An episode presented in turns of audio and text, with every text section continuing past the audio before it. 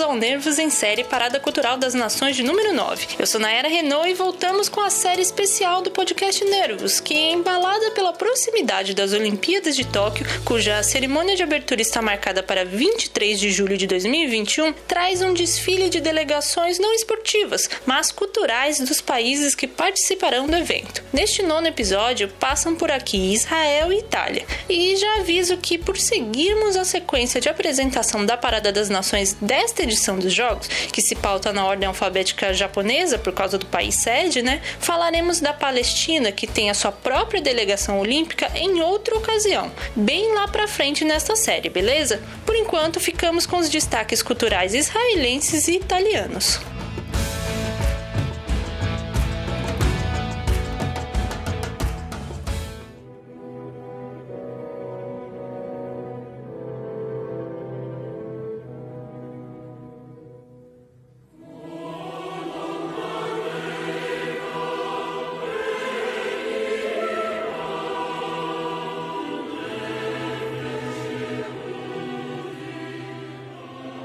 O Estado de Israel foi instituído em 1948, após uma resolução da ONU do ano anterior que partilhava a região da Palestina, embora ao longo de décadas este acordo tenha sido descumprido e novas áreas tenham sido ocupadas pelos israelenses, acirrando o conflito com os palestinos que, em meio àquela tensão constante do Oriente Médio, é reavivado ou atiçado de tempos em tempos, como acontece agora. Não vou entrar em detalhes na questão geopolítica, pois isso é um assunto que cada um de vocês deve pesquisar pesquisar com calma e com fontes especializadas, tomando em conta também que algumas delas estão enviesadas por N fatores, mas é impossível não citar minimamente esse contexto que afeta tanto a história olímpica quanto cultural do país que vamos abordar aqui. Isso porque Israel participa de sua primeira Olimpíada em 1952, estando presente em todas as edições de verão desde então, com exceção de quando participou do boicote liderado pelos Estados Unidos aos Jogos de 1980 em Moscou, capital da então União Soviética,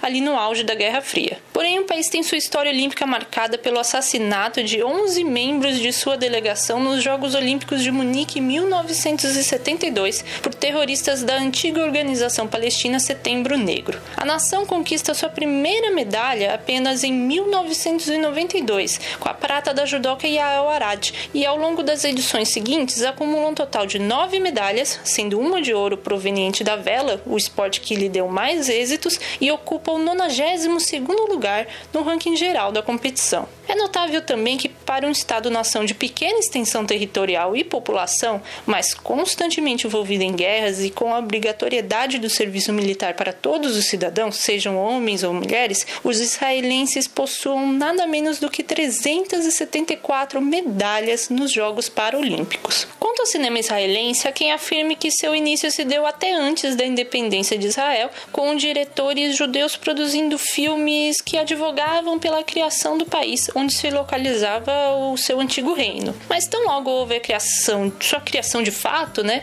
surgem os primeiros estúdios na década de 1950, quando se destacam os nomes dos realizadores Menahem Golan, Efraim Kishon e Yuri Zohar. Apesar do célebre Amos Gittai ter despontado lá nos anos 1980, a produção local ganha mais destaque internacional no século 21, com O Dia do Perdão e Kedman, realizados pelo próprio cineasta citado, o trabalho também de seus colegas eram Hickless com Lemon Tree, os árabes também dançam, Ari Foldman com Valsa com Bashir e Navad Lapid com a professora do Jardim de Infância e o recente Sinônimos. É justamente neste período em que ocorre quatro das dez indicações israelenses ao Oscar de melhor filme em língua estrangeira. Considerando que seria o último ciclo olímpico, né, assim dizendo, outros destaques recentes da delegação cinematográfica israelense foram o drama Foxtrot, a sátira Tel Aviv em Chamas, o documentário Na Cabine de Exibição, que aliás passou no último olhar de cinema e explica bem a influência midiática no discurso ideológico do conflito na região,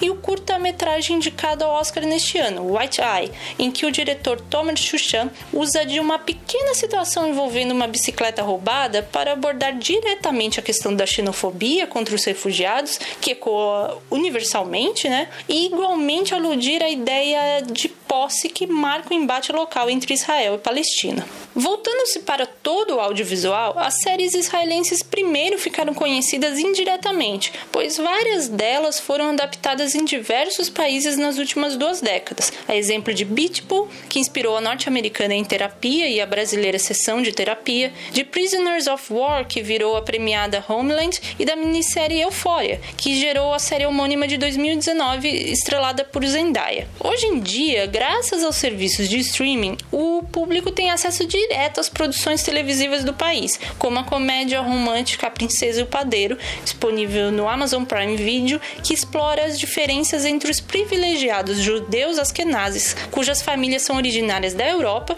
e os trabalhadores judeus Mizrahin, provenientes de comunidades antes localizadas no Oriente Médio, e o drama Shitzel, presente na Netflix, que mostra a vida de um clã de judeus ultra-ortodoxos em Jerusalém. Aliás, a música de Israel mescla tanto aquelas advindas de tradições religiosas quanto as seculares, bem como as influências ocidentais e orientais trazidas pelos judeus que migraram para lá durante sua formação. Vou me abster de elencar os vários gêneros musicais e grandes nomes do passado, porque são muitos e com certeza esqueceria alguns, mas cito aqui aqueles que estão no topo das paradas locais das plataformas digitais neste momento, que são a cantora pop Eden Benzaken, o DJ Itaigalo e o cantor de Mishari Omer Adam. Alguns artistas de lá acabaram encontrando projeção internacional na cena indie, a exemplo da franco-israelense Yael Naim, no final dos anos 2000, da banda Man of North Country, de Tel Aviv, e do duo conterrâneo Lola Marsh, que lançou seu segundo álbum no ano passado e do qual você escuta uma das faixas aí ao fundo.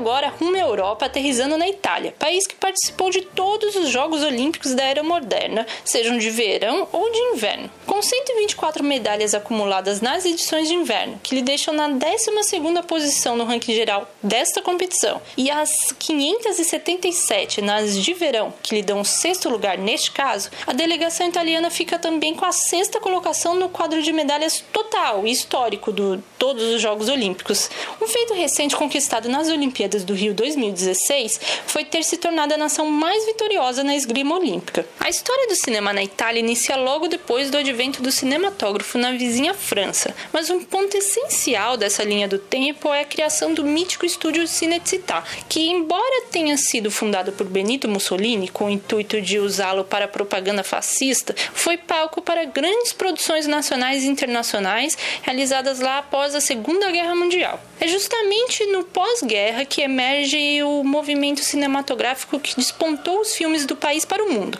o neorrealismo italiano. Para quem quer se aprofundar neste período, recomendo dar uma olhada na cinerista especial de neorrealismo italiano montada pelo Telecine, que tem vários clássicos do Federico Fellini, por exemplo. Ou checar no catálogo do Belas Artes à la carte, do Sesc Digital, do MUBI, onde se encontra alguns títulos do Michelangelo Antonioni, Lutino Visconti, Pier Paolo Pasolini, entre outros cineastas, até de gerações seguintes, como Bernardo Bertolucci ou Ettore Scola. O país que até recebeu três Oscars honorários antes da criação do prêmio de melhor filme estrangeiro, inscreveu longas na disputa todos os anos, desde o início da categoria, e venceu 11 estatuetas, sendo a última por A Grande Beleza, longo de 2013 de Paolo Sorrentino. No nosso site você encontra várias críticas de lançamentos italianos deste ciclo olímpico, entre aspas, que estão disponíveis em VOD ou streaming, como os últimos filmes dos veteranos Marco Bellocchio e dos irmãos Taviani, respectivamente o Belo Sonhos e Uma Questão Pessoal, o longa Dogman de Matteo Garrone e o aclamado Martin Eden, em que Pietro Marcello adapta o romance de Jack London para o passado da Itália e suas classes sociais.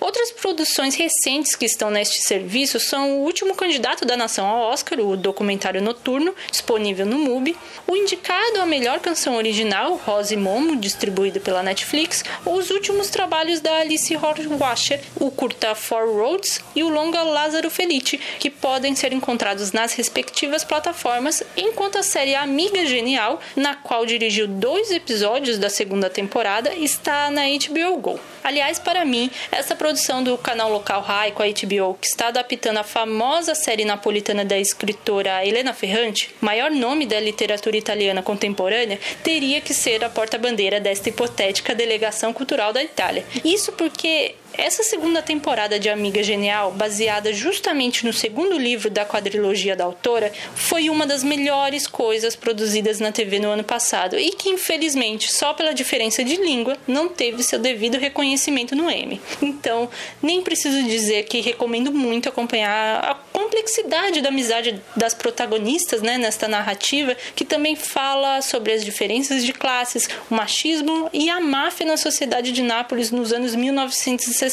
e que conta com atuações, direção, fotografia, enfim, vários elementos primorosos. Quanto à música italiana, é natural os brasileiros associarem primeiro a tradicional tarantela, mas há muito mais para destacar de lá, desde a importância de seus nomes locais para a história da música clássica e para a ópera. Há séculos eles trouxeram compositores como Antonio Vivaldi, Giuseppe Verdi, Giacomo Puccini, Giacchino Rossini, e olhando para as décadas passadas temos os virtuosos tenores Luciano Luciano Pavarotti, Andrea Bocelli e até o grupo mais pop e o Volo. Na época de ouro da disco music, o produtor Giorgio Moroder levou a Ítalo Disco para outros países, junto de nomes como Rafaela Carrà e o cantor de pop rock Humberto Tosi, aquele da canção Eva, cujas versões em português da Rádio Táxi e da banda Eva com Ivete Sangalo se tornaram hinos por aqui. Enquanto os DJs Didi D'Agostino e Benny Benassi mantiveram o nome do país na cena eletrônica com a Ítalo Dance, muito popular no final dos anos 1990 e início dos 2000. Mais ou menos neste período, vários artistas pop de lá fizeram grande sucesso no Brasil. Exemplo de Laura Pausini, que concorreu, aliás, ao último Oscar justamente com Yossi, canção do citado filme Rosa e também os cantores Eros Ramazotti e Tiziano Ferro. Contudo, quem acaba de conquistar um enorme feito para o país é a banda de rock Maneskin, que com a composição Zit Boni acabou de ganhar o concurso musical Eurovision, ou Eurovisão, sendo a terceira vitória nacional na história da competição, já que os italianos saíram vitoriosos também em 1964 e 1990.